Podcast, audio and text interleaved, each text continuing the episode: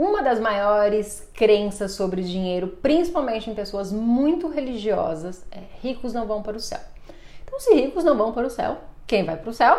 Os pobres. Como você quer ir para o céu, você vai se manter pobre.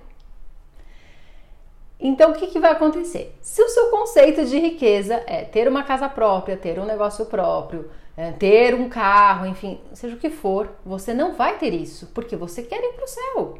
Então você vai se sabotar para não ter essas coisas que você considera de pessoas mais ricas. Correto? Esse é o primeiro ponto. O segundo ponto é: se só os pobres vão para o céu, eles podem ser o que for. Eles podem ser assaltantes, eles podem ser estupradores, eles podem ser assassinos, qualquer coisa.